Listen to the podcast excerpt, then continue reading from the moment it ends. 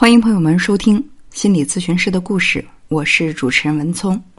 朋友们，如果有情感心理方面的问题，想要进行深度的分析，您可以拨打幺三五九八零六零八二九和我们取得联系，或者添加幺三五九八零六零八二九这个号码的微信。那在节目当中呢，我会截取我们咨询的朋友啊这个案例里一些比较典型的事件，和我们的听众做一分享。也希望我们的节目能够给听节目的你带来一些启示。为了保护我们来访者所有的信息安全和最大程度的隐私，我们也会对情节做一些删改。今天呢，我想和大家分享的这个案例是一对夫妻，他们呢来到我们的咨询室，一开始说的是求助孩子成长教育的问题，因为孩子最近一段时间多次的跟同学有了肢体上的冲突、言语上的冲突，而且呢越来越激烈。因为这个孩子一直非常优秀，是一个男孩，在重点高中啊，成绩还是名列前茅，一直呢是让爸妈非常省心的一个孩子。但是现在呢，总是会有这样的一些冲突，跟以往的表现差别挺大的。所以呢，老师引起了关注，把这个情况反映给家长，也希望家长呢对这个孩子多留心一些。可是跟孩子讲，孩子并不愿意到这个咨询室来接受心理咨询。所以呢，这对夫妻就先到咨询室，说问一下，看看孩子这个情况是不是很严重，怎么来引导孩子。妈妈很焦虑，就问我说：“你觉得我这个孩子是不是有什么心理问题？”啊，我说出于我的这个职业道德，我不能够在还没有见到孩子的时候，仅仅是听过你的这个描述，我就对孩子下这个诊断，判断他是不是有什么心理问题。嗯，但是我可以感觉到的是，孩子。跟同学的相处，可能有不太顺畅的地方，就是他不能够通过正常的沟通交流、言语表达来去发泄自己的情绪，或者说呢表达自己的意思。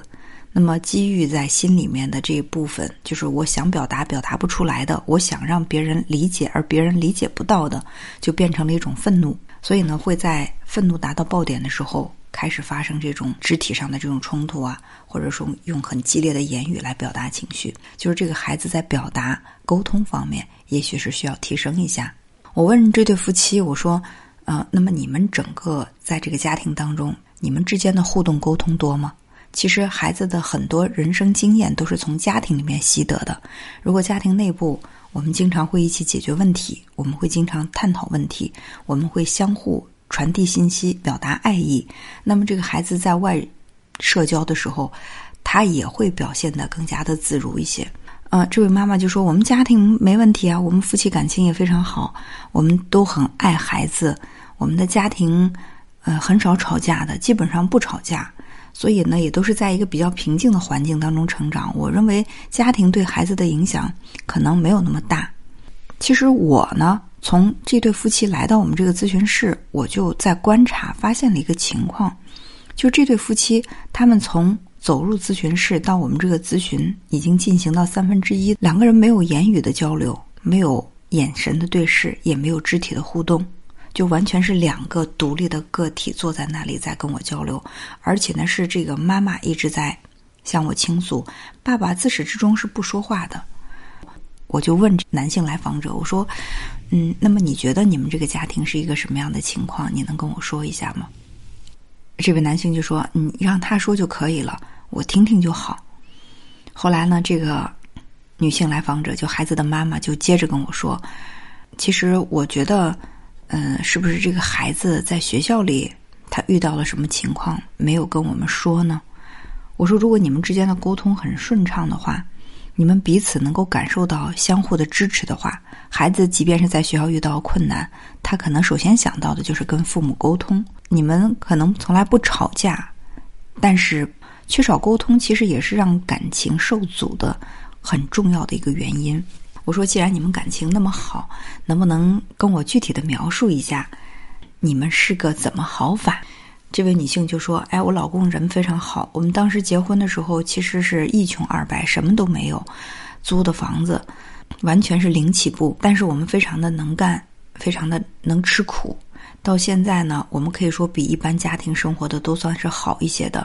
老公呢，对工作非常的认真投入，呃，对这个家庭也很负责。我说这只是你在描述他对工作、对家庭的负责。其实我更想听到的是，对于他作为丈夫这个身份，像妻子的你，他是如何传递他的爱意的？比如说，有的人会花时间陪你，有的人会说甜言蜜语，有的人呢会用礼物表达，等等吧。嗯，那么总会有一种方式是你们之间心照不宣的传达情谊的。那么你能感受到的是什么？你能够给到丈夫的是什么？说到这儿呢，这位来访者就突然变得沉默，我就发现他的眼睛里开始慢慢的有泪水。他问我，他说：“老师，我想问你一句话。我们一家三口到现在没有一张集体的合影，从来没有一张一家三口的合影，也没有我跟我丈夫的合影。你觉得这个情况正常吗？”我说：“其实我认为正常不正常并不重要，关键是你怎么看。因为我们每个人可能标准不同。比如说，我特别爱照相，可能我们家到处挂的都是照片；而有一些人他压根儿就不喜欢照相，所以他没有照片也很合理。就是以你们的眼光，以你在这个家庭当中是家庭当中的一员，你对于这个十几年来没有一张照片这个事情，你介意吗？”其实这个时候，你能够感觉到来访者的情绪已经非常激动了。这位女士，但她说：“我觉得无所谓。”明显能够感觉到这个话是说的言不由衷。但她说：“我觉得无所谓。”我说：“如果你觉得无所谓的话，那么我们可以不把它当做是问题。但是你要确切的回答我，这个问题真的在你这儿是无所谓的吗？”来访者说：“对于我来说无所谓，但是我。”害怕他会影响到我的孩子，对我的孩子有影响的话，我希望这种方式可以改一改。说完呢，他就看了老公一眼，但是老公一直是一言不发，而且呢面无表情。我就问这个男性来访者：“我说，听到妻子这样表达，你会有什么样的感觉呢？”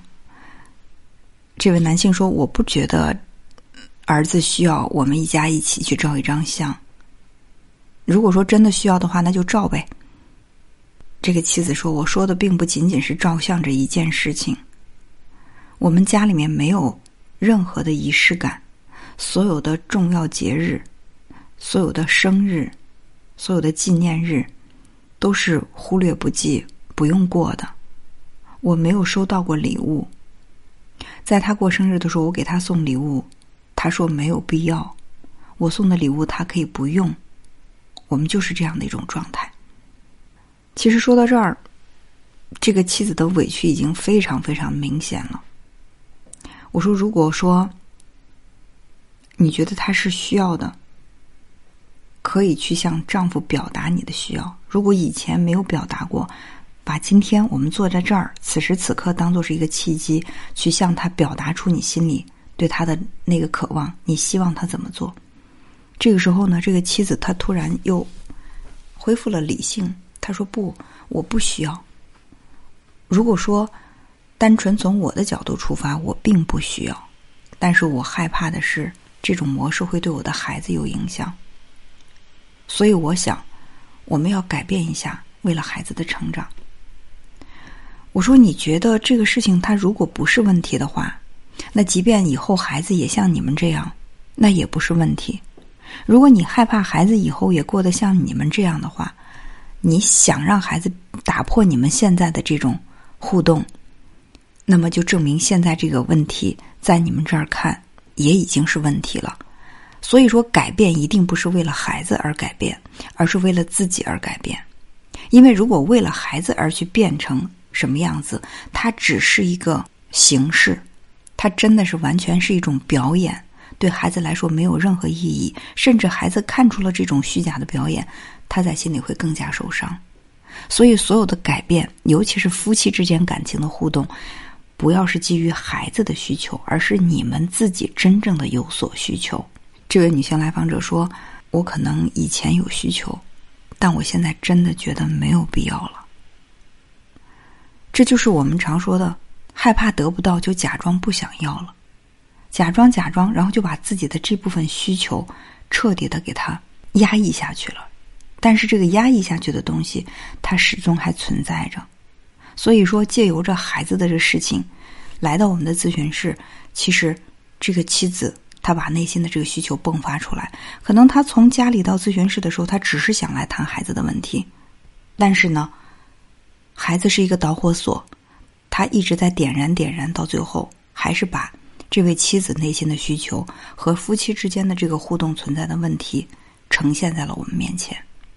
当妻子有她在情感和爱的需求的时候，她是羞于向自己的丈夫表达，她会把这个需求假借于孩子。我不需要，是因为孩子需要，所以为了孩子，希望你配合一下。那么，我们试想一下，当一个妻子对自己的丈夫说：“我需要你爱我，我渴望得到你的爱和关心。”丈夫他会有一种被妻子需要的感觉。可是，当这个妻子告诉丈夫说：“我并不需要你的爱和关心，我并不需要你向我表达什么，但是我们为了孩子健康的成长，希望你配合我一下。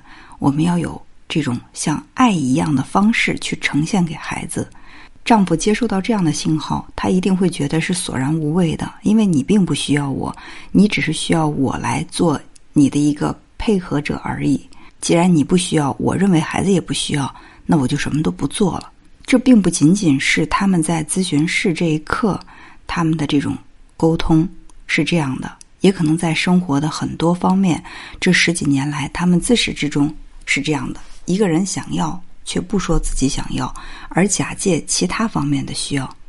而当这个人觉得你既然不需要，你认为是其他人需要，我就可以不给，就是一个想要要不到，一个就是坚持不给，就成了这样的一种博弈。那么，这个也可以推断出来，为什么孩子在学校里跟同学的这个沟通会出现越来越多的冲突，也可能是潜移默化的就受到了父母的这种影响。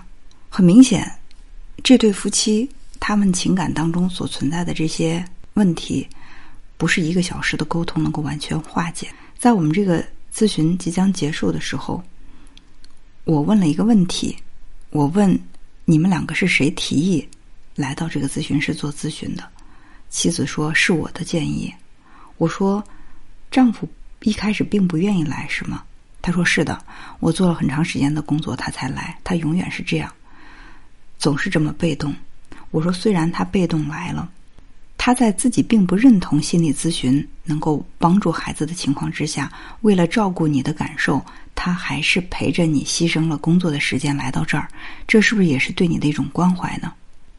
妻子沉默了一下，说：“我只是感觉到他不愿意来，还让我大费唇舌的劝他，他才来。